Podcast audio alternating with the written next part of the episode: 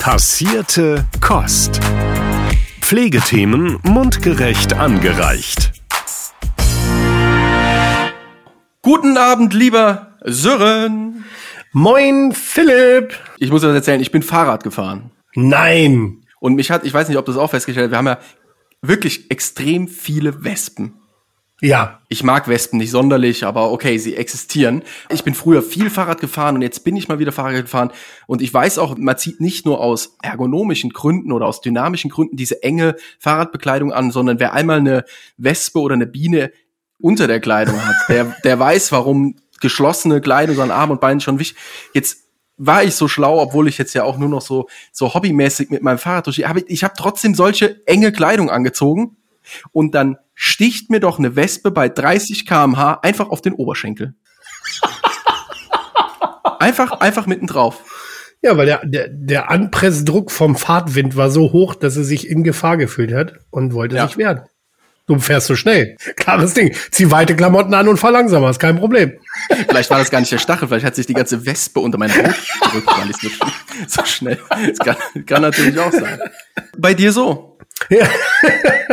Ähm, auch viele Wespen. Ähm, ich mag sie auch nicht. Ein Kumpel von mir hat früher äh, auch im Sommer sein Helmvisier vom Motorrad ein bisschen aufgemacht, weil es eben so warm war. Und dem ist da eine Wespe tatsächlich in dieses offene Visier reingeflogen. Blöd war halt, dass sie den Ausgang nicht mehr gefunden hat.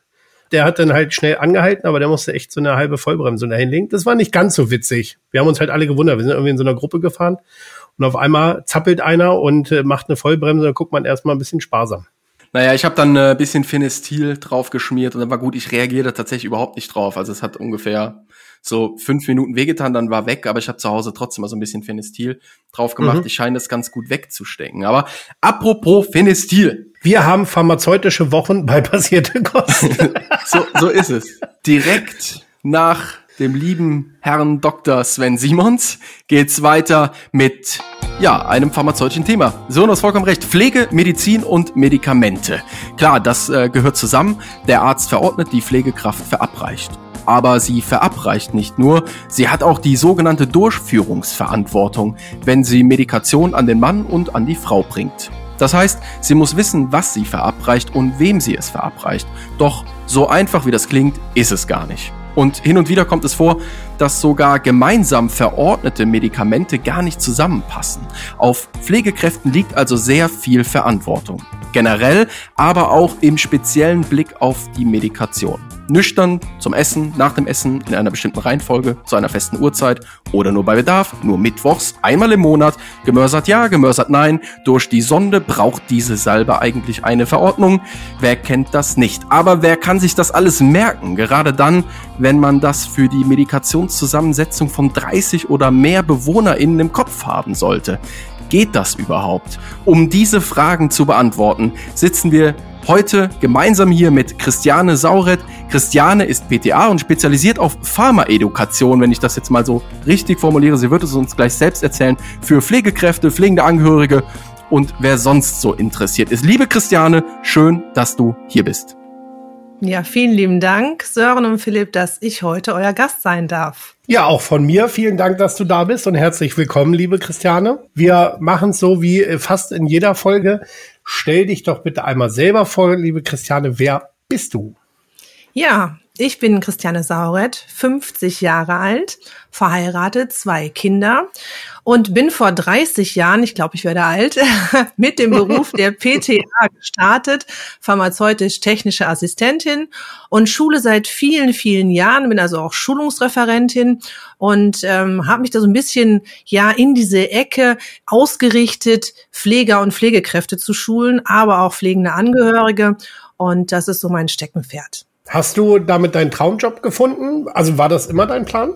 der Plan ist irgendwie so ja per Zufall entstanden. Und zwar ich bin ganz normal ja jahrelang in der Apotheke vorne im HV gestanden, also habe ganz typisch die Kunden bedient, beraten, habe schon damals sehr viele Kundenaktionen gefahren, also so mh, Beratungstage, Beratungsabende, wo ich zu verschiedenen Themen referiert habe. Da lag man da schon ein bisschen so im Blut, dass ich gedacht habe, Mensch, das mache ich ganz gern eigentlich. Und äh, irgendwann ähm, kam die Heimbelieferung dann neu hinzu, dass unsere Apotheke ähm, auch Heime beliefert hat. Und wenn man als Apotheke ein Heim beliefert, muss man mindestens einmal im Jahr schulen. Das mhm. ist gesetzlich so festgeschrieben. Und normalerweise sind diese Schulungen, geht es meistens um Lagerung und Handhabung und ähnliches von Medikamenten. Das habe ich auch am Anfang dann gemacht. Und irgendwann habe ich gedacht, Mensch, das ist mir zu wenig. Du weißt schon ein bisschen mehr, was du den Pfleger und Pflegerinnen und natürlich den Bewohnern im Endeffekt ähm, ja zugutekommen lassen könntest. Mhm. Und daraus ist dann praktisch das entstanden, dass ich angefangen bin, verschiedene Themenbereiche mir rauszusuchen. Ich habe dann immer gefragt, was, was wünschen sich die Pfleger und Pflegerinnen? Und die Frage hätte ich besser nicht stellen sollen, weil da kam eine ganze Menge von, ah ja, wir hätten gern zu dem Thema und zu dem Thema und zu dem Thema. Und ich muss sagen, das erste Heim, was ich geschult habe, die ich immer noch schule, sind auch meine Lieblinge, muss ich ganz klar sagen. Die sind so toll. Die ähm, geben so einen Gas und die haben so viel Spaß auch. Und wir haben sehr, sehr viel Spaß auch zusammen bei den Schulungen. Und das Team lebt das richtig. Und das, das macht mir dann Spaß. Ja, und daraus ist irgendwann halt die Sigu-Prax entstanden, unter anderem. Mhm. Und ähm, ja, und jetzt schule ich deutschlandweit und bin deutschlandweit unterwegs, im Auftrag auch von Apotheken, schule also auch für Apotheken. Ja, cool. Und die sagen mir dann auch ihre Themen und bin viel im Osten unterwegs. Und ähm, ja, es macht wirklich Spaß. Jede Einrichtung ist anders. Schule auch ambulante Pflegedienste. Und ich muss sagen, doch, das ist mein Traumjob. Ich mache das total gern, weil es nie langweilig wird. Es gibt immer wieder was Neues. Cool. Und ich habe einfach ja tolle Menschen, mit denen ich zu tun habe. Und manchmal ist es natürlich auch so, dass ich ja vor etwas schläfrigen Publikum schon mal auch dann das kennt. Das kann ich mir gar nicht genau, vorstellen. Genau. Und ja, aber das ist ähm, nur fünf Minuten so und es ist ja meistens nach dem Dienst schule ich ja dann. Und mhm. ich habe da auch Verständnis für, aber dann geht schnell in die Aktivierungsphase, dass sich die Leute bewegen, aufstehen, was machen. Und äh, das, das macht total die Freude. Und das Beste ist, wenn dann nach vier Wochen das Telefon klingelt und die Pfleger und Pflegerinnen sagen, Mensch, wir haben das umgesetzt und der Arzt hat auch die Verordnung geändert oder der Einnahmezeitpunkt wurde geändert und dem Patienten, dem Bewohner geht's besser. Und dann bin ich, dann bin ich glücklich. Das hört sich vielleicht einfach an, aber dann, dann freue ich mich. Ja, ja. Philipp lacht. Ja, ich lache, weil ich immer, ich, das, also in dem Moment, wo du sagst, und dann kommt die Aktivierungsphase, das stelle ich mir jetzt so bei einer Pharmaschulung, ich dachte jetzt, vielleicht hast du ein paar Pillen dabei, oder Hier, nehmt die mal. Genau, dann geht's allen gut. Die nehmen alle so ein bisschen so ein Straxilium ein, so ein, und dann ist es ganz entspanntes Lernen. So ein schöner Gruß aus der Küche. Genau, genau.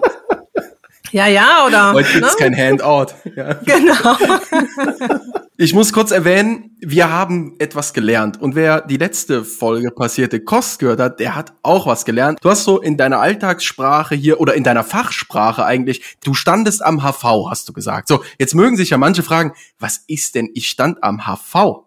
Kann sich ja keiner was drunter vor. Aber Sören weiß es, ich weiß es und die treuen passierten Kosthörer und Hörerinnen, die wissen es auch, dass es der Handverkaufstisch ist, also der sogenannte Apothekerdresen, um die Apotheker jetzt mal und die Apothekerin wieder ein bisschen zu anzustacheln. Wach zu rütteln. Genau, richtig. Man, man merkt das gar nicht, wenn man diese Begrifflichkeiten einfach so raushaut. Aber so ist es. Lass uns mal einsteigen. Ähm, wie genau können wir uns deinen beruflichen Alltag denn so vorstellen, wenn du sagst, du schulst vor allen Dingen Menschen, Mitarbeiter, Mitarbeiterinnen in Altenpflegeheimen. Wie sieht das aus? Bist du von Montag bis Freitag im Auto und fährst von Einrichtung zu Einrichtung und lebst nur in Hotels?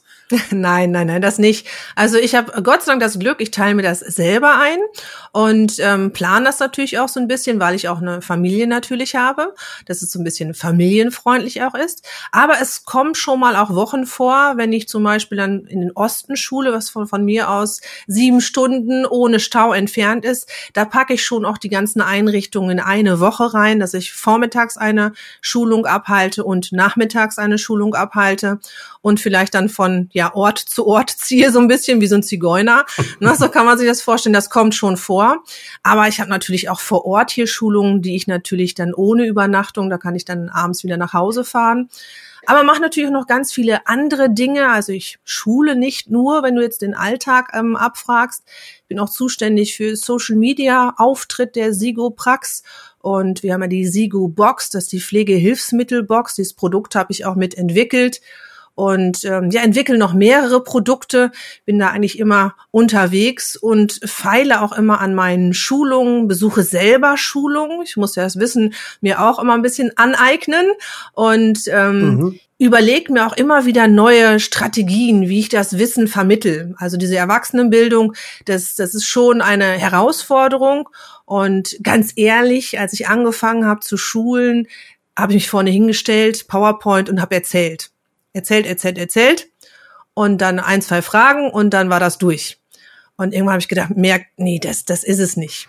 Und das entwickelt sich dann immer mehr. Irgendwann habe ich die Trainerausbildung gemacht bei der IHK Köln und habe dann auch gelernt, wie man wirklich Wissen im Erwachsenenalter nachhaltig vermittelt. Ja, und so bin ich dann auch immer damit dran, auch diese Fortbildungen zu konzipieren, die Schulungen zu konzipieren. Und das mhm. macht mein Arbeitsalltag auch mit aus. Also zu schauen, wie vermittel ich was, dass es wirklich beim Pfleger im Kopf bleibt und natürlich auch beim Patienten ankommt. Ihr kennt das selber, wenn man mhm. eine Fortbildung besucht hat, ähm, man wird zugedröhnt mit Wissen. Also ich weiß es manchmal noch eine Woche später, aber dann auch nicht mehr.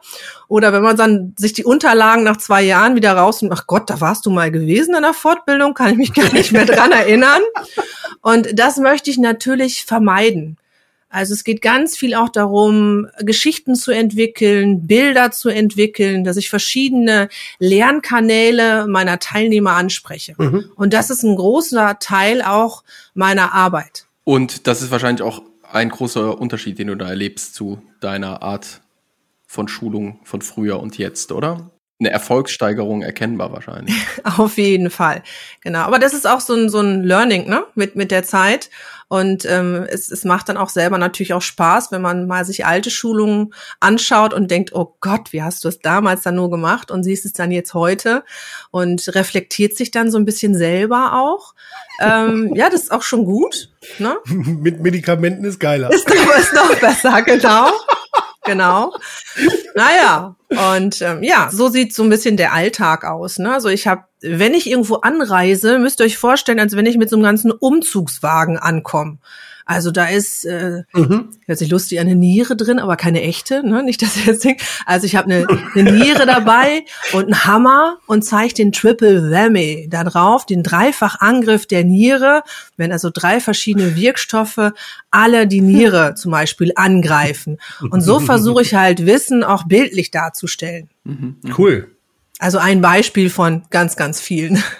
Und also wenn ich irgendwo in ein Spielzeuggeschäft gehen kann, dann kommen mir oft Ideen und ich denke, ach, das könntest du dafür nehmen, das könntest du dafür nehmen. Also man muss, finde ich, sehr kreativ sein, um dieses Wissen auch zu vermitteln und oft auch das Kind in sich wieder erkennen. Ja. Und das macht den Pfleger und Pflegerinnen und den Teilnehmern auch Spaß, das merke ich ja. Also wir, wir kriegen ganz tolle, lustige Situationen zustande, die ich vorher gar nicht eingeplant hatte. Und äh, das, das ist, glaube ich, das Beste. Also so eine Schulung, ich kann den Rahmen immer nur vorbereiten und auch setzen, aber die Schulung an sich selber, das macht das Team. Das Team, was dran teilnimmt, ja. das ist, ja, das ist das Feuer in der ganzen Geschichte. Mhm. Apropos Feuer, ich kann mich da nur wiederholen. Äh, das Einzige, was bei mir immer funktioniert, Brandschutzschulung, äh, wenn die fertig war, ich wusste Wochen danach noch, also wie ich den Feuerlöscher, weil wir das geübt haben tatsächlich im Hof, wie ich den Feuerlöscher bediene. Das habe ich mir gemerkt. Die ganzen Schilder, äh, das glaube ich, wusste ich am nächsten Tag nicht mehr. Das eine war ätzend, das andere war Gift, schlimmes Gift, leicht, äh, keine Ahnung, also weil da werden dir dann da irgendwie so in 20 Minuten 150 Schilder äh, einmal auf ein paar Folien gezeigt und dann sollst du am nächsten Tag die alle erkennen, wissen und dann auch dementsprechend äh, handeln können. Das hat nie funktioniert, aber den Feuerlöscher, den habe ich bedient. Und das, das zeigt es schon immer, das, was du selber gemacht hast, ne, das, das prägt sich ein. Und so versuche ich das mhm, bei meinen Schulungen absolut. auch. Also, um zum Anfang zurückzukommen, Sie werfen jetzt keine Tabletten ein, aber Sie können mhm. zum Beispiel transdermale Pflastersysteme, die kennt ihr, TTS-Pflaster aus der Pflege ja. noch, vor allen Dingen in der Schmerzlinderung ausprobieren. Natürlich sind die nicht beladen, da ist kein Wirkstoff drin, aber ich bringe verschiedene okay. mit und ähm, allein das Öffnen der Packung ist ja manchmal schon eine Herausforderung. Und ähm, das ist zum Beispiel ein, ein Ding, also sie kleben sich das selber auf und auch mal ja bei einem behaarten Mann zu schauen, naja, wo finde ich jetzt meine Stelle, wo ich das aufkleben kann. Ne? Mhm. Also solche Sachen, also wirklich in die Praxis. genau, ja, ja. Auf die Glatte. Genau. Genau. Und, und so versuche ich an verschiedenen Beispielen, Geschichten, Bildern Wissen zu transportieren und ähm, alle dürfen immer auch was ausprobieren in meinen Schulungen. Also es ist immer irgendwie, dass man von den Stühlen sich erheben muss. Bitte erheben Sie sich so ungefähr. Ja. Und ähm, dann ja, aber da macht es tatsächlich am meisten Spaß. Ja, da bin ich voll bei dir. Das sind genau die Sachen. Ich hatte meinen Kollegen, der ist zu äh, Tracheo-Schulung gefahren und ist vorher beim Schlachter vorbeigefahren, hat äh, Luftröhren vom Schwein geholt, um einfach die Anatomie zu erklären und zu zeigen. Genau. Ist nicht immer gut angekommen. Aber vor allem nicht im Sommer. Ja. Aber generell gibt's ja bei Medikamenten so unglaublich viel zu beachten. Wie erlebst du das in der Pflegelandschaft? Wissen Pflegekräfte genug über Medikamente, deren Wirkungen, deren Nebenwirkungen und so weiter? Wie, wie gut sind Pflegekräfte ausgebildet in Sachen Medikation? Mhm. Schwierige Frage, weil ich ganz, ganz große Unterschiede erleben darf. Das kann man nicht pauschal beantworten. Ähm, die Ausbildung ist sicherlich eine gute, die umfasst auch wirklich ja viele, viele Aspekte, aber es sind halt auch keine Pharmazeuten und das erwartet ja auch keiner, absolut mhm. nicht. Ähm, ja. Aber ich glaube, was wichtig ist, ist die Sensibilisierung für dieses Thema. Mhm. Und auch zu wissen, ich muss es auch gar nicht alles wissen als Pfleger, aber da war doch mal was. Da war doch mal jemand, der uns dazu ja. was erzählt hat. Und ich glaube, ich rufe die Apotheke, die uns beliefert, die rufe ich nochmal an, weil das sind die Fachkräfte. Also mir geht's eher darum, nochmal zu sensibilisieren, auch zu wiederholen. Und auch für einige ist es neu. Also manchmal bin ich auch verwundert, dass auch bestimmte Grundwissensachen nicht so präsent sind. Aber dafür ist vielleicht die Pflegekraft in anderen Dingen gut. Man kennt das, ne? Man hat in, in seinem Job immer so bestimmte Bereiche, die kann man gut und bestimmte Bereiche mag man gar nicht. So ist das, glaube ich, in der Pflege genauso, ne? dass der eine sagt, ey, zu dem Thema, da kannst mich löchern, kann ich alles, aber zu dem Thema lieber nicht. Du hast gerade gesagt, die Pflegekraft erinnert sich, da war doch mal was, da hat äh, uns jemand was drüber erzählt. Ich rufe noch mal bei uns in der oder in der uns beliefernden Apotheke an.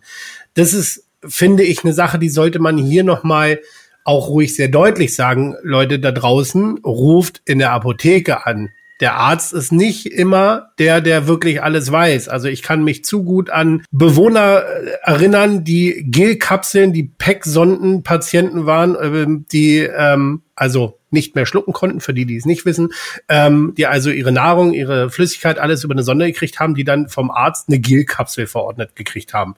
So, und dann ruft man einen Arzt an und sagt, ja, ähm, Gelkapsel, PEC-Sonde, was machen wir jetzt? Ja, ja, er hätte ja extra Kanülen und äh, Spritzen ähm, mit verschrieben. Also wir sollten diese Gelkapsel aufstechen, das aufziehen und dann durch die Sonde geben. Und das sind dann so Sachen, hätten wir mal bei der Apotheke angerufen.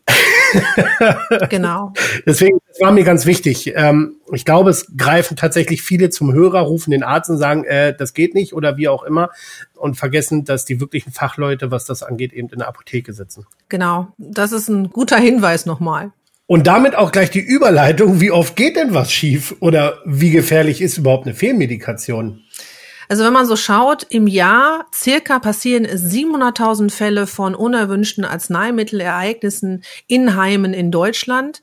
Und man geht davon aus, dass die Hälfte vermeidbar wäre, also circa 350.000. Mhm. Und dabei ist der ambulante Bereich nicht erfasst bei dieser hohen Zahl und auch der häusliche Bereich nicht erfasst von pflegenden Angehörigen. Ne? Pflegende Angehörige, muss ich euch nicht erzählen, der größte Pflegedienst Deutschland mit über fünf Millionen Angestellten. Mhm. Ja. Bei mir ist es wirklich eine ja, Herzensangelegenheit, dass diese unerwünschten Arzneimittelereignisse schneller erkannt werden oder wenn es gar möglich ist, dass sie vermieden werden, weil ich dadurch Pflegemehraufwände reduzieren kann, deutlich reduzieren mhm. kann. Also wie Stürze, Kognitionsstörungen, Inkontinenz, mhm. Magenbluten, wenn ich noch mehr auf dieses Thema sensibilisiert bin in der Pflege. Wie sieht's da in der Häuslichkeit aus? Also ich habe ähm, bei euch gelesen, Studie aus 2019 ergab, 83 Prozent der Befragte vergessen gelegentlich mal Medikamente und 54 Prozent, und den Satz finde ich übrigens großartig, 54 Prozent halten sich nicht an die Dosierungsanweisung vom Arzt. Ja. Genau. Och nö, er hat zwei aufgeschrieben, schmecken so gut, ich nehme drei. Ja, oder äh, Ungeduld. Ach, die wirken noch nicht, die Tabletten. Ich nehme einfach noch mal eine ein. Na, also natürlich braucht auch eine Tablette ja als Beispiel ein Schmerzmittel, ein Ibuprofen, braucht schon seine Dreiviertelstunde, bis es dann auch wirklich wirkt. Und Mhm. beim älteren Patienten, da sind ja viele Stoffwechselvorgänge viel, viel langsamer. Das ist auch die geriatrische Pharmazie, also die Besonderheit in der Pharmazie. Was verändert sich alles? Da muss man halt damit rechnen, ah, es dauert auch schon mal vielleicht eine Stunde oder anderthalb Stunden glaube, das ist auch wichtig ähm, in der Dosierung auch zu wissen. Oder bei Bedarf wird fehlinterpretiert beim Schmerzmittel. Steht da drauf bei Bedarf. Ja, der eine hat einen hohen Bedarf und der andere nicht. Das kann dann schon mal ein bisschen nach hinten losgehen. Na? Ja. Deswegen Ja, äh, sind diese absolut. Zahlen schon auch alarmierend. Und ähm, Mhm. ich, ich sehe den Pfleger, die Apotheke, den Arzt immer als, als gesamtes Team. Und ich finde, es sollte noch mehr dieser Teamgeist gelebt werden. Das ist gelebte Arzneimitteltherapie Sicherheit. Und ich glaube, äh, das, das ist wirklich wichtig, dass man, man hat an allen Stellen wenig Zeit. Es muss zügig gehen, es muss Mhm. schnell gehen. Absolut. Und man kann auch nicht viel nachlesen und auch im Beipackzettel das nachlesen. Das ist zu schwer oder in der Fachinformation. Da glaube ich, ist es wichtig zu wissen, okay, komm, ich habe hier schnell die Apotheke, die weiß aus dem FF, hoffentlich, oder sie meldet Ja. sich dann zurück, wenn bestimmte Besonderheiten, wie was du gerade erzählt hast, äh, eine Gelkapsel verordnet wird und sie soll über die Sonde verabreicht werden. Da kann eine Apotheke wirklich super zu erzählen, was ist sonnengängig, welche Größe brauche ich, womit muss ich spülen, muss ich ansäuern oder nicht, ähm, um den pH-Wert zu haben und, und, und. Da ist eine Apotheke wirklich der richtige Ansprechpartner. Ja, das denke ich auch. Kannst du uns ein paar ähm, praxisnahe Beispiele an die Hand geben? Also irgendwie, wo du als PDA denkst, klar, das ist ja logisch, aber wir vielleicht nicht? Ja, kann ich ganz gut erzählen. Also ähm, zum Beispiel zum transdermalen Pflastersystem aus der Schmerzlinderung. Schönes Beispiel. Also die Oma Erna ne, hat einmal in der Woche ihren Friseurtermin im Pflegeheim. Darauf freut sie sich auch ganz besonders. Und sie hat auch ein transdermales Pflastersystem aufkleben. Sie ist so ein bisschen kuscheliger. Ähm, sie hat das hinten auf, auf dem Schulterblatt kleben, aber da ist auch ein bisschen Mhm. mehr Fettmasse angelagert. Ne? Es sollte ja nicht auf knöchernen Teilen geklebt werden. Und ja, und die Pflegerin hat das da oder der Pfleger schön aufgeklebt. So, Oma Erna sitzt bei der Dauerwelle und bekommt über eine Stunde diese schöne, ja, Heizhaube aufgesetzt. Kennt ihr die noch von früher? Mhm. Ne? Diese Heiz, wie, Mhm. auch wie so ein Heizpilz äh, auf dem Kopf. Und ähm, was passiert in der Zeit? Die Haut wird übermäßig erwärmt, wird ganz stark durchblutet und der Wirkstoff aus diesem transdermalen Pflastersystem wird zu schnell in zu hoher Dosierung freigegeben. So Oma Erna möchte danach aufstehen und bricht mit dem Kreislaufkollaps zusammen weil einfach zu viel Wirkstoff auf einmal freigegeben wurde. Das sind so Kleinigkeiten, wo man denkt, oh Mhm. mein Gott, hätten wir doch daran gedacht, an diesen Tag das Pflaster woanders hinzukleben, Das sind Kleinigkeiten. Ne, überhaupt Ja. sich zu notieren, wo man das Pflaster hinklebt. Da gibt es ja schöne Hilfsmittel von den verschiedenen Herstellerfirmen, dass man das eintragen kann, damit man auch weiß, was die andere Schicht denn wo gemacht hat, falls es schon mal abgegangen ist. Oder bei Demenzpatienten wird es ja auch schon mal abgezogen und dann weggeworfen und dann weiß man gar nicht mehr, wo es geklebt hat. Deswegen ist auch eine vernünftige Dokumentation da schon von Vorteil. Warum klebt man das nicht immer an dieselbe Stelle? Nee, man sollte immer unterschiedliche Stellen nehmen, damit also wirklich der Diffusionsort immer ein anderer ist in der Ja. Haut. Genau. Und das sollte man sich auch immer notieren. Aber jetzt mal, jetzt mal ganz im Ernst. Die kleben immer auf Schulterhöhe. Genau. Meistens, ja. Okay, meistens. Ich glaube, wenn du dir 100 anguckst, sind 98 irgendwo im Schul Schulterbereich. Ja. Aber Genau. Ja. über Dauerwelle und äh, Föhnhaube hat mir nie jemand irgendwas erzählt. Genau, man könnte jetzt auch das Beispiel nennen mit dem stark behaarten Opa Friedrich, ja, der ist ein südländischer, dunkelhaariger Typ, der sehr, sehr viele Haare überall hat und Pfleger und Pflegerinnen denken, Mensch, wo finde ich nur eine Stelle, die nicht behaart ist? Also muss sie ja irgendwo, müssen wir halt die Haare entfernen. Aha, gut, wir nehmen den Rasierer und machen eine kleine Stelle frei. Na, und da ist das Problem schon. Beim Rasierer gehe ich also über die Haut, verletze die Haut mit so kleinen Mikroeinrissen. Und wenn das Pflaster dann da drauf kommt, es soll ja erst langsam durch die verschiedenen Hautschichten durchdringen, gelangt halt direkt in die Blutbahn. Und ich habe den ähnlichen Effekt wie bei Oma Erna gerade, dass also der Wirkstoff direkt in die Blutbahn gelangt, viel zu viel da ist. Ne, also auch das eine Kleinigkeit, mhm. wo man mal, okay, also das lieber dann mit der Schere die Haare entfernen, relativ kurz dann halten und dann das Pflaster aufkleben. Auch so ein kleiner Anwendungstipp. Ja, oder mit so einem Bartrasierer, ne? Wo ich irgendwie ein, zwei Millimeter länger einstellen kann. Genau. Wie sieht das denn aus mit diesen typischen Tabletten? Auf jeden Fall nüchtern nehmen. Oder wie sieht es aus mit Pantoprazol? Oft erlebt, oh, Ibuprofen haben wir verab, oh, Pantoprazol verge, oh, schmeißen wir noch hinterher. Bringt das was? Bedingt. Also beim Pantoprazol ist es so, es ist ähm, ein, ein Säureblocker und er wird jetzt zum Schutz von Magen und äh, Magenschleimhaut halt aufgeschrieben und zum Beispiel das, das Schmerzmittel reizt halt zu stark die Magenschleimhaut, ist auch ein gutes Produkt. Ich würde sagen, 80 Prozent der Heimbewohner bekommen es auch. Das Pantoprazol ist aber mit einem Säureschutzmantel überzogen, dass es sich nicht im Magen auflöst, sondern erst im Dünndarm. Wenn ich jetzt das nicht eine halbe Stunde vor der Mahlzeit einnehme, sondern Patient isst was, dann nimmt man die Tablette und dann schwimmt die erstmal schön im Magen rum, weil erst der Nahrungsbrei durch den Darm, also durch den Magen muss, dann in den Darm und erst dann kommt das Pantoprazol in den Dünndarm und wird aufgelöst.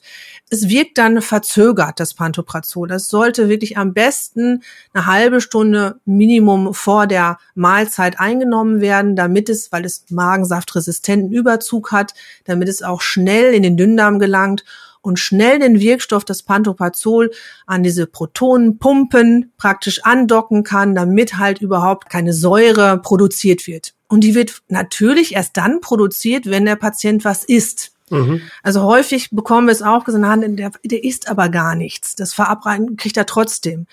Dann habe ich natürlich nicht die hundertprozentige Wirkung, weil der Wirkstoff erst dann sich entfalten kann, wenn wirklich der Magen gefüllt ist. Diese Protonenpumpen wissen, aha, Nahrung ist im Magen, jetzt muss ich ein bisschen H-Plus-Ionen ausschütten und dann weiß das Pantoprazol, eh, eh, ich setze mich da drauf und es wird keine Säure produziert oder halt ein bisschen weniger. Das ist beim Pantoprazol halt ähm, wichtig. Und das Pantoprazol, wenn du mich schon ansprichst, macht auch viele, ja, Nebenwirkungen in Anführungsstrichen. Und zwar ist es ein Mineralstoff- und Vitaminräuber. Ach was. Es raubt nämlich dem Körper Calcium bei der Aufnahme, Magnesium, Eisen und Vitamin B12. Und das ist ganz wichtig in der Therapie zu wissen. Als Beispiel, wir bleiben mal bei Oma Erna die hat nachts immer so starke Wadenkrämpfe, da würden wir schnell auf Magnesiummangel kommen. Aber es hängt natürlich mit dem Pantoprazol zusammen. Aber es gibt den Opa Friedrich, der immer wieder so starke Kopfschmerzen hat. Man verordnet noch ein anderes Schmerzmittel vielleicht obendrauf. Aber eigentlich ist er in der Magnesiumversorgung unterversorgt dass also nicht auf die Mineralstoffe mal gesehen wird, mhm. wie ist überhaupt der Magnesiumgehalt und Calcium- und Eisengehalt. Und wichtig, das Vitamin B12 ist unser Nervenvitamin. Mhm. Mhm. Und das ist ganz, an ganz, ganz vielen Prozessen beteiligt. Und diese Patienten sind oft unterversorgt, die das jahrzehntelang einnehmen. Also würdest du sagen, dass deiner Meinung nach komplexe Medikamentenpläne, wo jetzt mehr als eben morgens eine Tablette irgendwas draufsteht, wo es wirklich darum geht, morgens, mittags, abends mehrere Präparate, dass diese Medikamente von diesen Menschen oder diese Medikamentenpläne zu selten überprüft werden?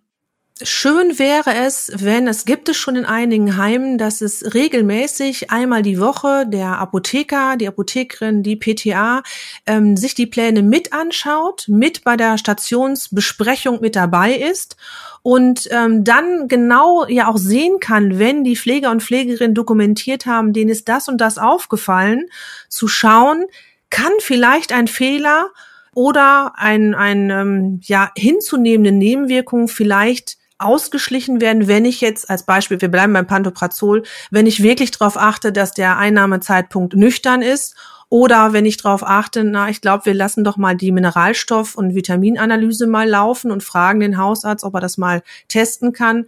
Und man ein Magnesium zum Beispiel zufügt oder ein Eisenpräparat, gerade bei Patienten, die ähm, sehr kachektisch sind, also sehr feingliedrig sind, vielleicht auch krebserkrankt sind, ähm, die haben ja häufig schon Mangelerscheinungen, die nehmen häufig ein Pantoprazol, weil der Magen schon so gelitten hat mhm. und dann rutschen sie automatisch in dieses, dieses Loch rein, dass zu wenig Mineralstoffe vorliegen. Also um deine Frage zu beantworten, es wäre schön, wenn regelmäßig die beliefernde Apotheke diesen Einblick haben dürfte. Kann ich absolut nachvollziehen und das äh, kann ja eigentlich auch nur das unterstreichen, was Digitalisierung fordert. Schon lange, aber wir haben am Ende noch keine Lösung auf dem Markt, glaube ich, die das ernsthaft umsetzen kann im großen Stil, wo alle an der Pflege beteiligten Menschen, von den Angehörigen bis zum Arzt, über die Apotheke und Pflegekräften ernsthaft Zugriff auf pflegerische Dokumentation hat und dann tatsächlich auch noch die Zeit im beruflichen Alltag, sich damit zu beschäftigen. Weil ganz ehrlich, aus einer pflegerischen Dokumentation, da kommen so Sachen, also wie oft wird da sowas dokumentiert? Ach, Frau Erna Müller sagt heute wieder selbst, sie konnte sich irgendwie nur schwer aufs äh, Mensch ärger dich nicht spielen konzentrieren oder klagt gerade so ein bisschen über Müdigkeit und mhm. so weiter. Und ja, vielleicht ist es einfach nur Pantoprazol und ein bisschen zu wenig B12 im Körper und der Käse wäre gegessen, aber das ist im pflegerischen Alltag ich will jetzt keinem was unterstellen, aber wer die Zusammenhänge herstellt, Chapeau. Aber das ist, glaube ich, nicht die gängige Praxis. Ja. Genau, und deswegen immer mein Appell, dass man wirklich im Team zusammenarbeitet. Ich glaube, die Lösung mhm. ist die Teamarbeit aus den unterschiedlichen Bereichen. Und ähm, das macht das auch so interessant, weil ähm, wir als Apotheke sind auf die Informationen des Pflegers ja angewiesen. Diese Dokumentation, die Beobachtung, ähm, wie verhält sich der Patient, ist zum Beispiel bei Einsatz von Antidepressiva ganz, ganz wichtig. Ganz wichtig beim Antidepressivum, erstmal, wenn die Diagnose stattfindet, ist der Patient schon ganz tief, dem geht schon ganz, ganz schlecht. Und dann muss man wissen, dass ein Antidepressivum ja erst ungefähr so nach vier Wochen anfängt äh, zu wirken. Und diese vier Wochen muss man überbrücken, aber die Nebenwirkungen, die habe ich eventuell sofort. Und das ist ja wichtig als Pfleger, das zu wissen und auch als Angehöriger das zu wissen, um den Patienten zu unterstützen. Was kann ich denn währenddessen noch machen? Damit es ihm besser geht. Und dann auch zu schauen, passt das Antidepressivum? Also ich komme auch häufiger in Einrichtungen und schaue mir dann die Medikationspläne auch an. Und viele Patienten bekommen dann auch jahrelang ein Antidepressivum verordnet. Citalopram, 20 Jahre. Ja. So, und, und denen geht's aber nicht besser. Und sie haben trotzdem noch diese Episoden dass man dann wirklich nochmal das auch vermerkt, nochmal den Arzt auch drauf hinstößt in diese Richtung, zu sagen, naja, vielleicht passt es wirklich nicht mehr. Vielleicht brauchen wir auch ein anderes Antidepressivum. Oder wir schleichen auch die Dosierung runter. Dosierung, ganz großes Thema.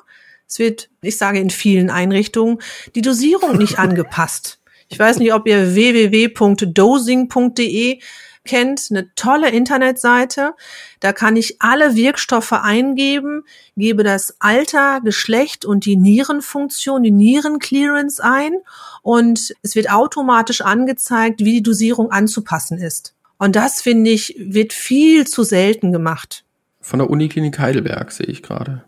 Nice Seite, merkt euch die mal, die ihr dazu hört. www.dosing.de. Sieht, ja, mit Mobil-App und QR-Code zum Laden dieser. Wir schmeißen den Link einfach mal mit in die Show Notes. Christiane, dir werden doch bestimmt öfter mal Geschichten erzählt, dass auch mal was schief lief. Kannst du da was aus dem Nähkästchen erzählen?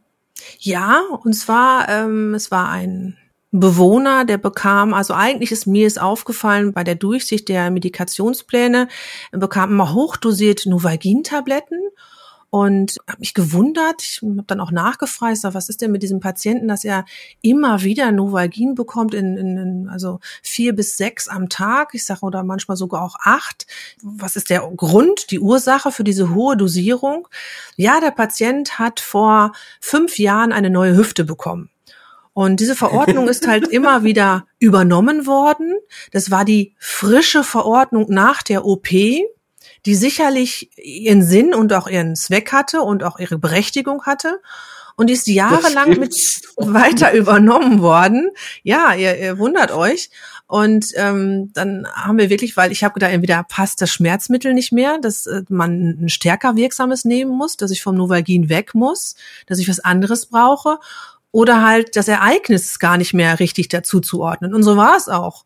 Und als dann danach gefragt wurde, ja, es wurde dann langsam runterdosiert und äh, nach zwei Wochen hat der Patient nämlich gar keine Schmerzmittel mehr eingenommen. Die Nieren, die freuen sich natürlich ähm, und sind sehr dankbar. Und äh, auch dieser dunkelbraune Urin, der gerne durch Novalgin entsteht, ähm, der ist dann halt auch äh, wieder mal weg. Oh Mann, Ne? ey. Oh, Genau. wie krass, ey. Hoffentlich hat er nicht noch zusätzlich fünf Jahre Heparin gespritzt. Nein, da stand nicht da drauf. Genau. Genau. Aber das hört sich so, so einfach an, aber, aber es passiert, ne? Eieiei. Eine Oh. ganz lustige Sache ist auch passiert, auch aus dem häuslichen Umfeld passiert. Proctoclus wurde aufgeschrieben, ist also ein Klistier zum Einführen. Und Das müssen wir ähm, erklären, wir müssen erklären, was das ist, Glistier. Das Ja. kann jetzt nicht jeder greifen. Also ist ein mit einer Flüssigkeit gefüllte Plastiktube, würde ich mal sagen, äh, die vorne so eine, eine Tülle hat, eigentlich zum Einführen in den Darm. Und wenn ich die Flüssigkeit in den Darm einführe, dadurch, dass äh, der osmotische Druck da dann verschieden ist, wird die Darmbewegung angeregt und man kann halt abführen. Na, das ist das Prinzip. So. Und dieser Patient, man hat das auch wohl irgendwie erklärt, aber auch schon etwas älter, hat es nicht so ganz mitbekommen. Und irgendwann rief er aber dann selber in der Apotheke an und sagte, also ich, ich sitze jetzt hier neben der Toilette, er hatte eine Darmspiegelung am nächsten Tag und es tut sich nichts. Und oh, Panik, Panik. Oh, es kann ja auch ein äh, Darmverschluss sein, Darmverschlingung Mhm. sein, was, was ja wirklich ähm, dramatische Folgen haben kann. Und ähm, ich habe selber mit diesem Patienten telefoniert und habe dann gefragt, Moment, aber wie haben Sie das denn eingenommen, habe ich gefragt. Sagt er, ja klar, da ist eine Tülle dran, ganz klar auf den Löffel ausgedrückt und eingenommen.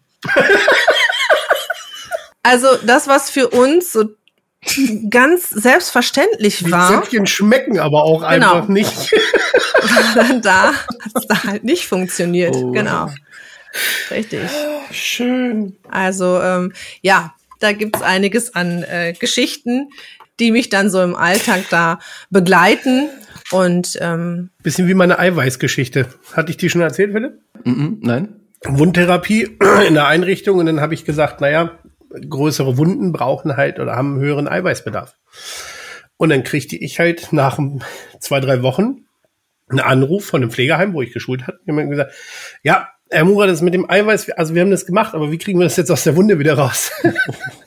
dann haben die sich halt von der Küche tatsächlich Ei Schnee anrühren lassen und haben das schön auf die Wunde aufgetragen. Nein, nein, nein, nein, nein, nein, nein, nein, nein, nein, nein, nein. Das, okay, das ist grenzwertig. Also, das,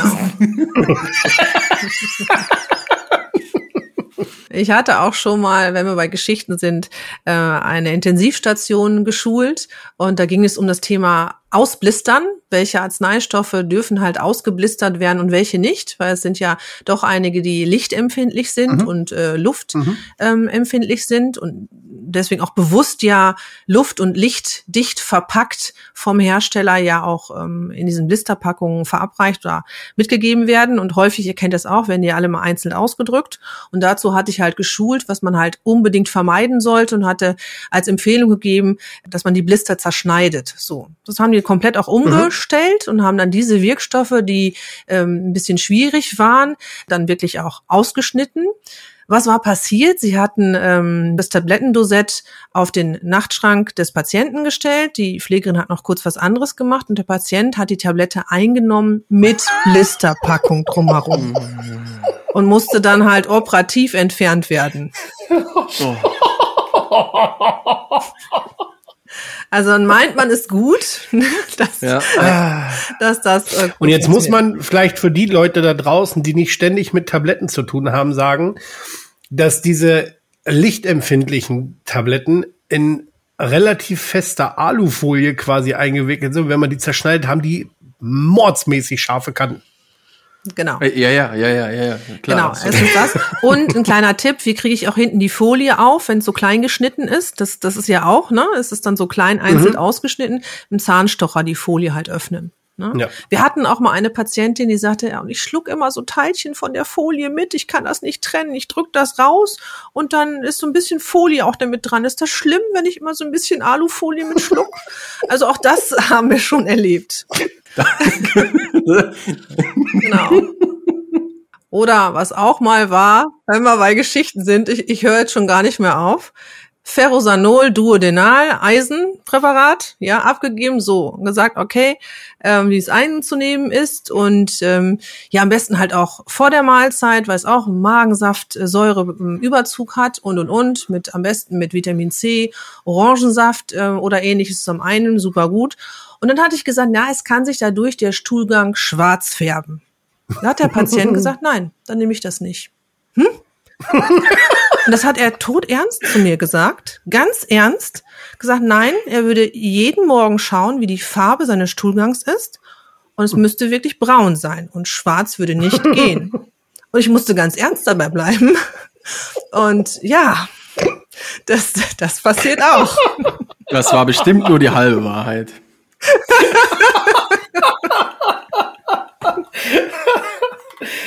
Genau, also das, das ist so, so ein paar Geschichten aus dem Nähkästchen. Ich glaube, ich könnte noch, noch viele, viele mehr erzählen. Aber ähm, ja, und so versuche ich das mit diesen Geschichten auch in den Schulungen rüberzubringen, damit ja. das wirklich so einen ähm, bleibenden Effekt hat, auch wenn man manchmal schmunzeln muss über diese Geschichten, aber dann prägt sich das einfach besser auch ein. Das ja. ist dann so so mein mein ja, meine Mission, die Schulungen auch locker, lustig zu machen, auch wenn es manchmal ernste Themen sind, aber auch viel Freude dabei zu haben. Cool. Ja, kann ich mir vorstellen. Also die Geschichten bleiben hängen, regen aber auch zum Nachdenken an, muss ich auf der, an jetzt nicht in den Extremfällen, die du jetzt zuletzt beschrieben hast, aber gerade die ersten waren natürlich, die waren noch sehr praxisnah, denke ich, für Pflegekräfte.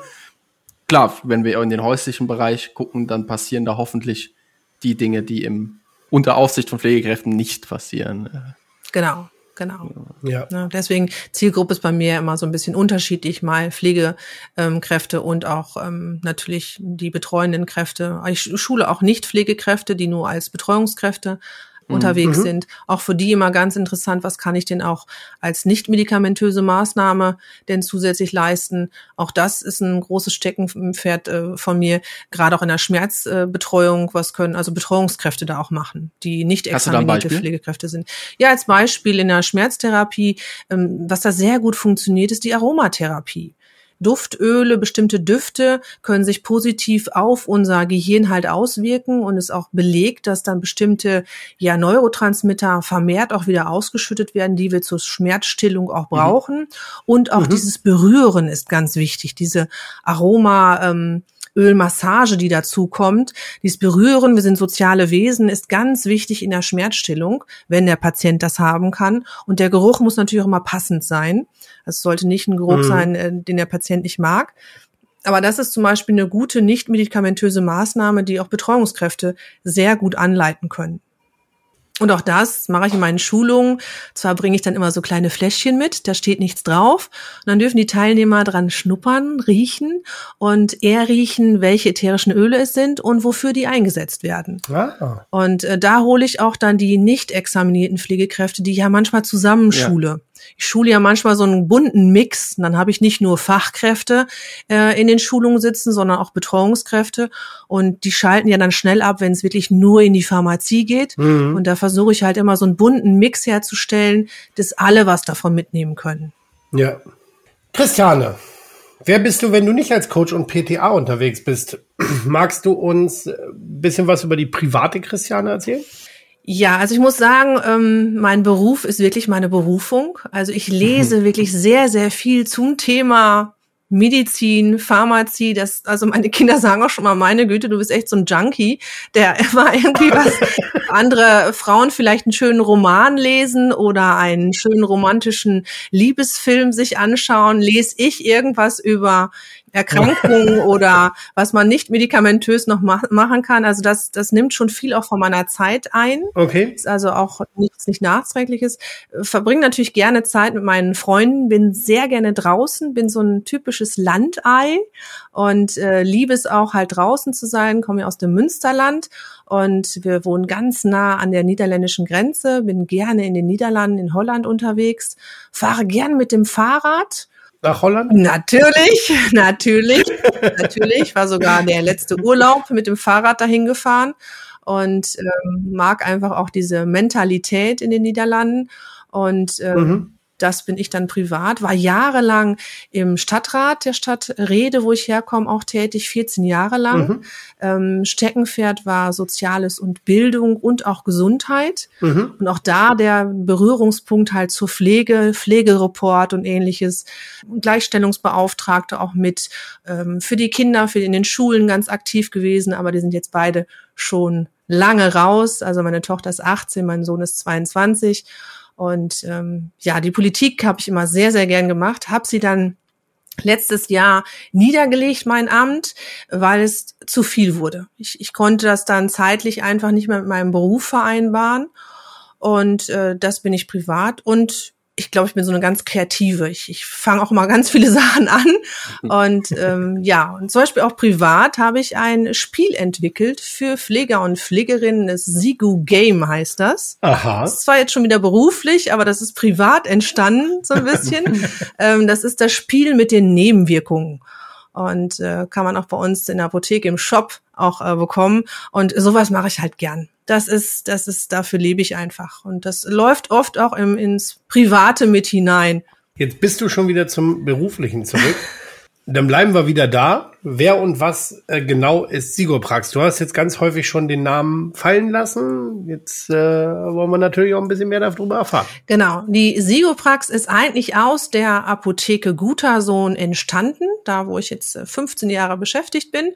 Und mhm. ähm, die Apotheke war irgendwann so ein Hemmnis, dass ich deutschlandweit schulen konnte. Weil immer, wenn ich mich irgendwo vorgestellt habe und gesagt, na, ich schule ähm, also die Pflegekräfte und ähnliches, dann hieß es, ah nee, das macht unsere Apotheke schon. Mhm, okay. Und ähm, dann habe ich gedacht, nee, wir müssen das irgendwie anders aufziehen, das ganze Ding. Irgendwann ja. habe ich eine Agentur kennengelernt aus Köln und die hatten uns sehr gut dabei unterstützt, Sigoprax zu entwickeln, zu gründen. Und mein damaliger Chef und okay. auch jetziger Chef ähm, aus der Apotheke, der auch der Chef der Sigoprax ist, hat gesagt, mach mal und hat mir da wirklich, räumt mir sehr, sehr viel Freiraum ein. Und ähm, Herr Gutersohn hat dann halt die Sigoprax gegründet. Und unter dem Logo der Sigoprax dreht es sich ganz stark um das Thema Pflege. Da gibt es also einmal die Sigu Box, die Pflegehilfsmittelbox, die wir deutschlandweit äh, verschicken mhm. ähm, für Patienten ab Pflegegrad 1. Diese typischen Pflegehilfsmittel, wer es nicht kennt, das sind diese Bettunterlagen, Handschuhe, mhm, Mundschutz, ja. Fingerlinge, Desinfektionsmittel. Und in der Pandemie zum Beispiel war das für uns ein Vorteil, dass wir aus der Apotheke kommen, denn als ähm, die ganzen Desinfektionsmittel nicht mehr zu bekommen waren, hatten wir eine Sondererlaubnis von Zoll bekommen und konnten das selber herstellen. Das war das Besondere auch. Und auch da bei der Sigo-Box-Belieferung achten wir halt drauf, dass der Fokus auch der ähm, Medikationsbelieferung ganz, ganz nah dabei ist, weil diese Patienten haben ja oft auch eine Menge an Medikamente einzunehmen. Und da stehen wir natürlich noch beraten, noch enger auch zur Seite können auch durch die pharmazeutischen Dienstleistungen eine Beratung da stattfinden lassen zur Polymedikation. Mhm. Ja, was macht die Sigoprax noch? Wir haben die Sigo Academy, das ist der Schulungsbereich, also mhm. dem Part, den ich ganz stark auch besetze, mit den verschiedenen Schulungen und ich hoffe in Zukunft auch Webinaren, die wir anbieten können, um wirklich zeit- und ortsunabhängig auch noch mehr zu schulen, noch mehr das Wissen ähm, zu den Pflegekräften und auch zu den pflegenden Angehörigen zu bringen und ähm, entwickeln uns da bei der Sigoprax halt immer weiter und haben einen Vorsorgeordner. Das war mein allererstes Produkt, ähm, Sigo Docs. Den habe ich also noch als Apotheke entwickelt. Mhm. Und zwar hat mein Chef damals gesagt, ähm, schau mal, ob wir am deutschen Apothekerpreis teilnehmen können und überleg dir da was. Und dann ist zusammen halt dieser Vorsorgeordner entstanden, weil äh, wir häufig festgestellt haben, dass sich oft die Frage stellt, wer entscheidet für mich, wenn ich für mich selber nicht mehr entscheiden kann. Also wenn ich in Koma liege oder an Demenz erkrankt bin. Mhm. Und das Thema Vorsorgevollmachten, Betreuungsverfügungen und ähm, das Ganze haben wir irgendwann auch digitalisiert und kann man jetzt auch digital sich runterladen.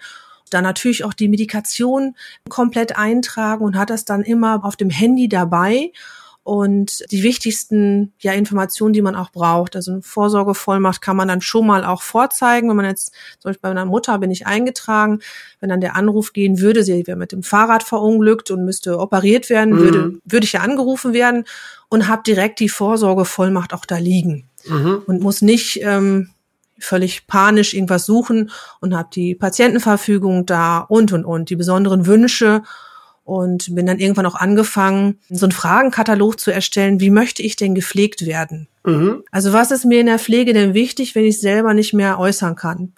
Soll der ganzen, den ganzen Tag WDR 4 laufen oder lieber Rockmusik laufen? Na, ne, als Beispiel. Und ja. ähm, daraus ist so Sigo Docs entstanden oder ähm, ganz einfache Geschichte, wenn ich die anbringen darf. Patientin Demenz erkrankt, konnte nicht mehr reden, hatte auch Schluckprobleme. Und der Pfleger sagte dann, Mensch, äh, zu ähm, Bekannten, äh, ihre Mutter, die frühstückt morgens gar nicht mehr. Ähm, wir schneiden schon immer die Rinde vom Brot ab und ähnliches, aber sie schiebt das immer weg. Und nach ein paar Wochen hat der Bekannte dann gefragt, mir fällt noch mal ein, was, was geben Sie ihr genau denn zum Frühstück? Ja, das ist ein ganz helles Brot mit Leberwurst drauf. Oh mein Gott, meine Mutter hasst Leberwurst.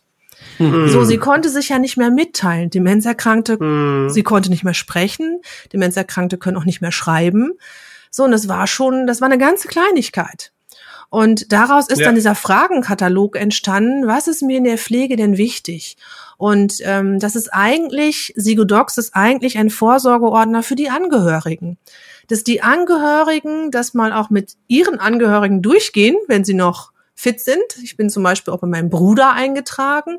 Und ja, ich, mein Bruder ist zehn Jahre älter und wir leben seit ja 30 Jahren nicht mehr in einem Haushalt. Ähm, ganz mhm. viele Sachen weiß ich über ihn gar nicht was mhm. mag er, was mag er nicht, was ist, was ist für ihn No-Go oder schläft er mit geöffnetem Fenster oder geschlossenem Fenster oder so wie ich, ich habe immer Socken ja. an so ungefähr, wenn man immer mhm. kalte Füße hat. Das sind so, so Kleinigkeiten, die aber für den Pflegealltag, glaube ich, ganz, ganz wichtig sind, das zu wissen, gerade bei Demenzpatienten. Absolut die aufgenommen werden. Dann wird natürlich so ein Vorgespräch geführt mit den Angehörigen. Aber viele Angehörige leben doch schon ganz lange gar nicht mehr als Beispiel ja. bei den Eltern. Daraus ist dieser Fragenkatalog in Sigo Docs auch mit entstanden. Übrigens auch ein schönes Geschenk, was man auch mal sehr schön als Spiel praktisch ähm, diesen Fragenkatalog, dass jemand anders für einen ja. mal antworten soll. Und dann wundert man sich, wie wenig man doch über den anderen weiß. Ehen kaputt genau, genau, genau. ja, und das alles ist die Siguprax, die daraus entstanden ist. Und ähm, die Pflege steht halt im Mittelpunkt gekoppelt mit der Medikation, weil wir das, das Mutterhaus die Apotheke guter Sohn ist. Cool. Da fallen mir jetzt äh, spontan gerade zwei Sachen dazu ein. Zum einen an die Pflegekräfte draußen, wenn eure Patienten mal morgens nicht frühstücken, einfach mal den Belag wechseln. Das kann schon Wunder helfen. Da ich, das war tatsächlich gerade mein erster Gedanke, oh Gott, über Wochen Leberwurst, die wird sogar ich wegschieben, äh, obwohl ich Leberwurst jetzt nicht hasse. Aber jeden Tag das Gleiche ist schon echt bitter. Wenn ich es mir so kurz erlauben darf, so, das wäre jetzt bei einem Demenzerkrankten dann doch egal. Also, das, ja. Der ist böse. ähm, wenn ich Männer in der Pflege hatte, also pflegebedürftige Männer, mit haarigen Beinen, haarigen Armen, Bodylotion, Beine eincremen? Ja, nein.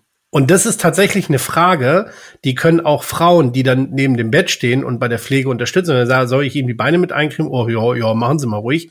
Ich würde durchdrehen. Ich würde, glaube ich, in dem Moment wieder aus dem Bett aussteigen und sagen, hau ab, ich mach's doch wieder selber. Ist zum Beispiel eine Sache, die kann ich überhaupt nicht ab, Beine eincremen geht gar nicht. Genau. Und Nein, das ist, das ist lustig. Ein No-Go. Hast, hast du noch ein No-Go, Sören? Ne, ich könnte dir jetzt sagen, ich muss mir mindestens zweimal am Tag das Gesicht eincremen. Ich kann das nicht ab, wenn die Haut so anfängt zu spannen und ich merke, die wird trocken. Aber No-Go. Ja, ne, oder, oder sowas eben. Sowas, was, was wahrscheinlich niemand über dich weiß, aber wichtig wäre. Also zweimal am Tag Gesicht eincremen. Christiane, wie sieht's bei dir aus? Irgendwas, was keiner weiß, aber wo du denkst, krass, wenn das jetzt nicht mehr passieren würde, ich würde, ich würde verzweifeln in meinem Pflegebett. Also ich glaube, ich brauche mal nachts frische Luft. Mhm. Also nachts mit geschlossenem Fenster geht vielleicht bei minus 20 Grad. Aber ähm, sonst brauche ich immer so frische Luft. Ne? Das ist für mich ganz wichtig. Mhm. Und ich schlafe so ein bisschen wie so eine Mumie. Ich habe immer den Kopf so überstreckt. Kennt ihr das? Mit diesen Nackenkissen? Mhm. Und so schlafe ich. Also mhm. für mich wäre es ganz unangenehm, wenn ich jetzt so angewinkelt schlafen müsste. Also mhm. wenn der Bereich hier zum Schlucken so eingeklemmt wäre, das, das wäre für mich unangenehm. Und im Winter Socken an. Das kennt ihr vielleicht. Häufig haben ja Frauen so kalte Füße und dazu gehöre ich auch. Noch nie gehört. Genau, Sören, was du gerade erzählt hast, ich habe einen Bekannten, für den ist es ganz wichtig, dass die Decke nicht über die Füße drüber hinaus liegt. Mhm. Der, das muss immer so, so Ja. ungefähr da, wo die Socken anfangen, da muss die Decke aber dann weg sein, dass die Füße Luft bekommen. Ne, das ist mal ganz wichtig für ihn. Ich weiß gar nicht, wir, wir kamen nämlich, weil wir das als Spiel gemacht haben, diesen Fragenkatalog, das ist so lustig, dann er- erfährt man Sachen von Freunden, die man seit 30 Jahren kennt und denkt, Mensch, das wusste ich ja noch gar nicht. Ne? Also das ist ähm, schon auch interessant. Aber Ja. wie gesagt, also auch das Ganze wieder auch, auch ernsthaft zu sehen. Ich glaube, das ist ganz wichtig in der Pflege, dass der Pfleger, die Pflegerin solche Informationen hat. Ne, weil im- Ja. im Mittelpunkt steht ja immer der Patient und der kann es nicht äußern. Und man wundert sich dann, Mhm. warum er sich auch bestimmte Sachen dann verwehrt. Ne? Oder Mhm. als Beispiel, ähm, meine Mutter hat den Krieg erlebt und ich könnte mir vorstellen, wenn sie dann ähm, vielleicht auch diesen ähm, russischen Akzent hört, dann wird sie schon mal so ein bisschen unruhig. Mhm. Das soll jetzt nicht, nicht feindlich sein oder ähnliches, aber die Geschichte einfach zu verstehen, warum Ja, man auf bestimmte Dinge reagiert oder wenn äh, Gewitter da ist, ähm, muss sie mal an den Bombeneinschlag denken Ja. und, Ja. und wird dann sehr Ja. ängstlich. Um diese Erlebnisse nochmal auch festzuhalten, die oft die Kinder gar nicht wissen und der Demenzpatient Mhm. ja selber noch gar nicht erzählen kann bei der Aufnahme im Pflegeheim. Absolut. Bei uns geht hier immer am ersten Dienstag äh, im Monat um 18 Uhr werden die Sirenen, die Feuerwehrsirenen getestet. Und das ist zum Beispiel auch so ein Geräusch, wo, wo viele, die den Krieg erlebt haben, eben ziemlich panisch werden. Ja, Genau. absolut. Mir ist noch ein No-Go eingefallen übrigens, äh, totale Stille. Also wenn ich da liege, dann bitte Radio oder Fernseher an. Nicht beides gleichzeitig, aber eins von beiden. Weil außer wenn ich lese, habe ich eigentlich immer zumindest Hintergrundmusik oder sowas an. Ja. Ich glaube, wenn ich dann da liege, dann lese ich auch nicht mehr. Genau. Und Philipp, was, wie sieht's bei dir aus? Genau. Jetzt hau Ich, raus, ähm, ich schreib mit. Ich, ich glaube, ich glaub, mir fallen spontan drei Dinge ein. Äh, auf keinen Fall Socken im Bett. Geht gar nicht. Ja, gehe ich mit. Immer eine Extremität außerhalb der Bettdecke. Ich kann mich nicht bis zum Hals zudecken, geht nicht. Ich habe sogar früher im Zeltlager den Schlafsack immer aufgemacht. Ähm, auch. weil in so einer Röhre zu liegen, ohne irgendwas, das geht, also ich muss immer mindestens einen Arm oder ein Bein außerhalb der Bettdecke. Es kann, und es, es, es spielt auch keine Rolle, wie kalt es ist. Und äh, das dritte ist, äh, ich brauche, also wenn ich alt bin, jetzt in meinem noch jungen Dasein, habe ich leider nicht jeden Morgen die Zeit dafür. Äh, aber am Wochenende mache ich das ganz gerne. Ich liebe morgens das Alpenpanorama anzumachen im Dreisat und äh, laut zu Oh, stellen. Und herrlich. Wenn ich, wenn ich mal im alten Pflegeheim landen sollte, ich hätte das dann gern von Montag bis Sonntag, jeden Morgen so eine halbe Stunde bis Stunde mit einer Tasse Kaffee. Ja, das äh, Ja, Also Sigo cool. Docs und da schreibst du es alles schön auf. ja. Und dann, ähm, ja, haben das alle da. Und das ist nicht nur fürs Altenheim da, es kann ja auch morgen am Tag uns selber mal was passieren. Was, was wichtig ist, ist die Vorsorgevollmacht. Das ist immer die, die Basis. Also ich schule auch zu, ähm, zu diesen Themen. Und die Vorsorgevollmacht ist praktisch die, die, das obere Deckelchen. Wenn ich die schon mal habe, Ja. dann bin ich schon mal safe. Natürlich nur an Menschen äh, weitergeben oder äh, die einsetzen, denen ich zu 100 Prozent vertraue. Ja, das ist natürlich Ja. auch wichtig. Und wenn ich keinen Angehörigen habe oder Bekannten, dann kommt halt die Betreuungsverfügung, wo ein gesetzlich bestellter Betreuer halt äh, diese Aufgabe übernimmt und auch da mal sich im Vorfeld Gedanken zu machen und sich vielleicht auch mal den einen oder anderen gesetzlich bestellten Betreuer mal anzusehen. Das ist für Ja. Ja. Alleinlebende auch mal, es ist immer ein unangenehmes Thema, sich damit auseinanderzusetzen. Und das war so ein bisschen Sigo Docs, die, die, ja, meine Intention, dieses Thema ein bisschen zu öffnen. Und ähm, auch für, für, ja, ab 18 brauchen wir alle eine Vorsorgevollmacht. Das wissen auch die meisten Mhm. nicht. Man kann nicht automatisch dann äh, für allen möglichen entscheiden, auch wenn man 30 Jahre lang verheiratet ist. Ich muss doch die Vorsorgevollmacht haben. Ja. Gut, dann äh, gibt's noch eine kleine Überraschung. Ich habe mir, Christian, ich habe mir vorgenommen, dass ich Sören jetzt hin und wieder mal in die Situation bringe, ein kleines Quiz vorzubereiten. Ähm, in der letzten Folge gab's kein Quiz. Heute gibt's wieder ein Quiz. Das heißt, Sören wird gegen dich antreten, beziehungsweise du wirst gegen Sören antreten. Das äh, Ganze dauert jetzt auch nicht so lange. Wir haben ganze drei Quizfragen. Wer pro Frage gewinnt, kriegt einen Punkt. Und äh, so werden wir jetzt einen Gewinner ermitteln. Eieieiei. Super, jetzt stellst du drei pharmazeutische Fragen. Ja, so in etwa. Und Sören, Sören, ich habe gedacht, jetzt stell, kommen drei Fragen aus der Pflege. Super. Ihr wisst ja noch nicht, was Ja, wir kommt. lassen uns mal überraschen. Genau, jetzt kommt das, äh, jetzt kommt das große passierte Kostquiz. Äh, Dilling ding, dilling ding ding ding ding, dilling ding.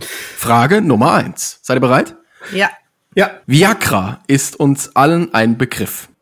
Hinter diesem Handelsnamen verbirgt sich der Wirkstoff Sildenafil. Wenn ich das jetzt hoffentlich richtig ausgesprochen habe, spielt auch eigentlich keine Rolle, aber darum geht's.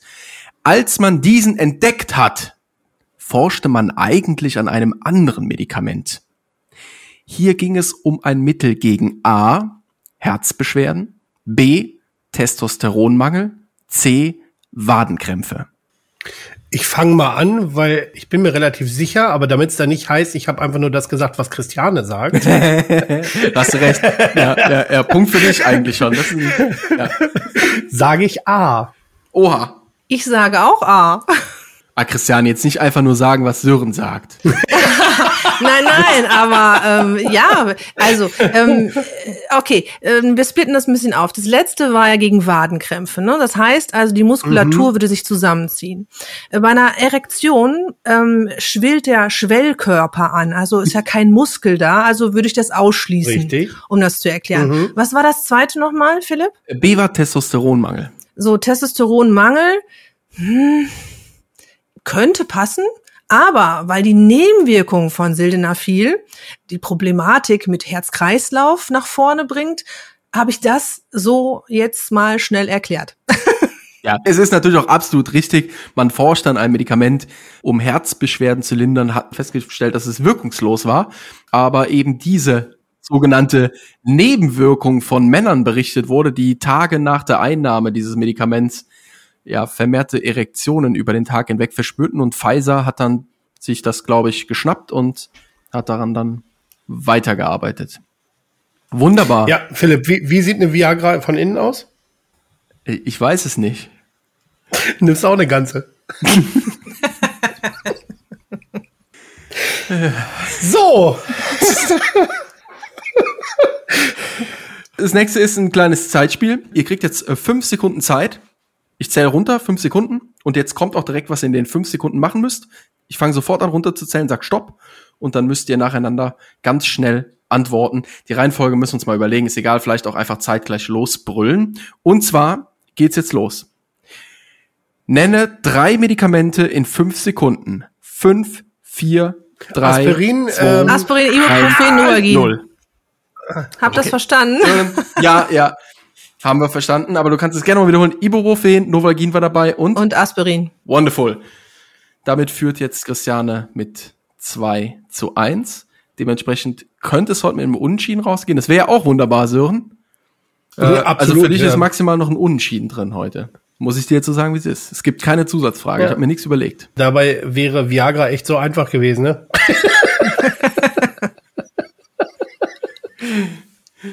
Also, Äh, Frage Nummer drei und somit die letzte Frage für den heutigen Abend. Uns bekannte Drogen wurden vor Jahrzehnten bereits als Medizin eingesetzt. So verschrieb der bekannte Psychoanalytiker Freud zum Beispiel Koks, da es unter anderem gegen Depressionen helfen sollte. Natürlich stellt sich bald heraus, dass Koks viel mehr negative als positive Effekte auf den menschlichen Körper hat, aber außerdem wurde eine uns sehr bekannte Droge als Hustensaft eingesetzt. Welche war das? War das A. LSD, B. Heroin, C. Crystal Meth oder D. Ecstasy? ich sage Ich B. hätte es auch auf Heroin getippt. War das B? Das war B, ja genau. Ja. Aus dem Bauch raus oder eben hast du es so wunderbar erklärt? Also ich habe direkt ähm, an Dextrometophan gedacht, an als Hustenstiller und habe ich gedacht, nee, ist das denn aus Heroin synthetisiert worden, weiterentwickelt worden? Ist ja, also es muss auf jeden Fall ja ein hirngängiger Stoff sein, aber das sind Drogen ja alle. Und äh, es muss das Hustenzentrum lahmlegen. Also dann hörten meine Gedankengänge auf und dann habe ich geraten. Es war tatsächlich so, dass ein Chemiker namens Hoffmann 1897 eine Substanz namens Diacetylmorphin synthetisierte. Ja, es ist korrekt. Heroin war mal Hustensaft und wurde von Bayer verkauft. Lag ich ja gar nicht so weit weg. Ich meine, ich habe das letztens irgendwo gelesen oder gehört. Dazu kam, dass Crystal Meth, glaube ich, jetzt einfach noch gar nicht so lange existiert, dass es irgendwann mal verschrieben wurde als Hustensaft. LSD bin ich mir ehrlich gesagt auch nicht sicher, ob es tatsächlich schon so extrem lange ähm, existiert. Spannend ist aber, dass es, es gibt wohl noch laufende Studien der letzten Jahre, äh, gerade zu LSD und Ecstasy. Ich hoffe, ich verwechsel es nicht. Das eine bei depressiven Geschichten und das andere in der Traumatherapie. Man darf diese Sätze jetzt nicht für voll nehmen, wen es interessiert, der sollte selbst recherchieren. Ich weiß es nicht genau, das habe ich nur im, in, im Rahmen meiner Quiz-Recherche habe ich das irgendwo überflogen, dass das tatsächlich noch Thema ist, ja. Wobei Marihuana wissen wir alle, das äh, kommt jetzt immer mehr. Ja. Ich meine, wir haben das schon vor Jahren, glaube ich, als Spray verabreicht, das äh, den Wirkstoff mhm. in der Pflege. Da kann ich mich noch dran erinnern. Ich glaube, es war ein Spray. Das hat man auf die Zunge gesprüht. Musste ich in der Schule meinen Aufsatz zu schreiben, nee, nicht einen Aufsatz, sondern in der Projektwoche Thema Drogen, hatte ich mir Hanf, THC ausgewählt, ja. Mhm. THC, Tetrahydrocannabinol. Mhm. Das ist so hängen geblieben. Mhm.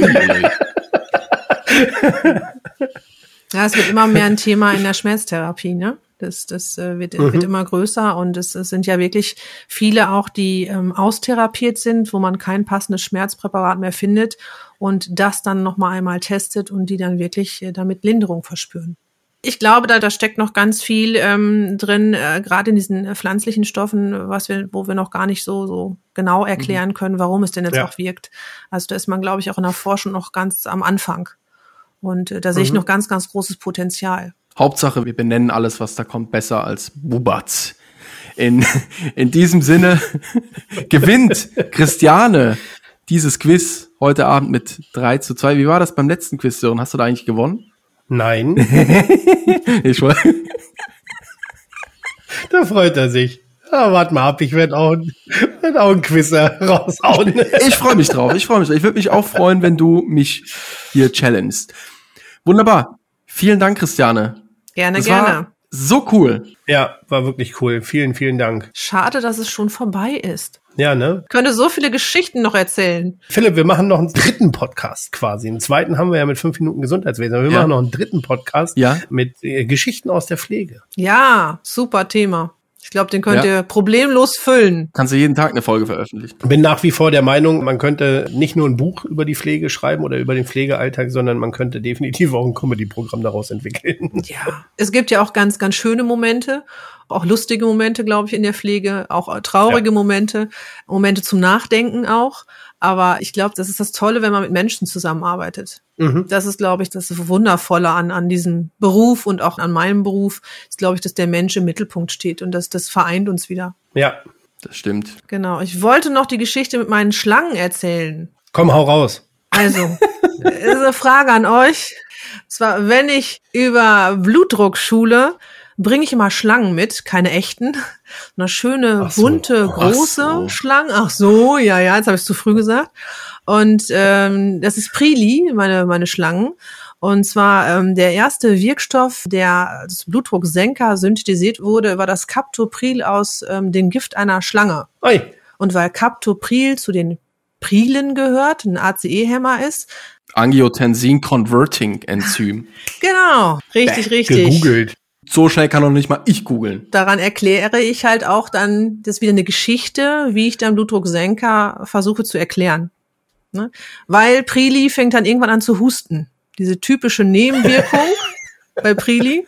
Ne? Die Prile machen ja als Nebenwirkung Husten. Ramipril? Captopril, ja, ja. Und äh, das ist so eine ganz typische Nebenwirkung, die oft auch nicht erkannt wird. Wird dann Husten stiller verordnet und äh, es liegt eigentlich Heroin. genau. Heroin. und es liegt eigentlich an dem ähm, Blutdrucksenker. Ja, krass. Na? Krass. Genau. Abgefahren. Ja, sehr schön. Gut, dann ist die Zeit jetzt auch schon wieder um. So ist es. Ja, vielen Dank für deine Zeit. Vielen Dank, dass ich bei euch ein bisschen erzählen durfte. Tschö. Tschö. Tschö. Passierte Kost Pflegethemen mundgerecht angereicht. Ein Podcast von Noventi Care.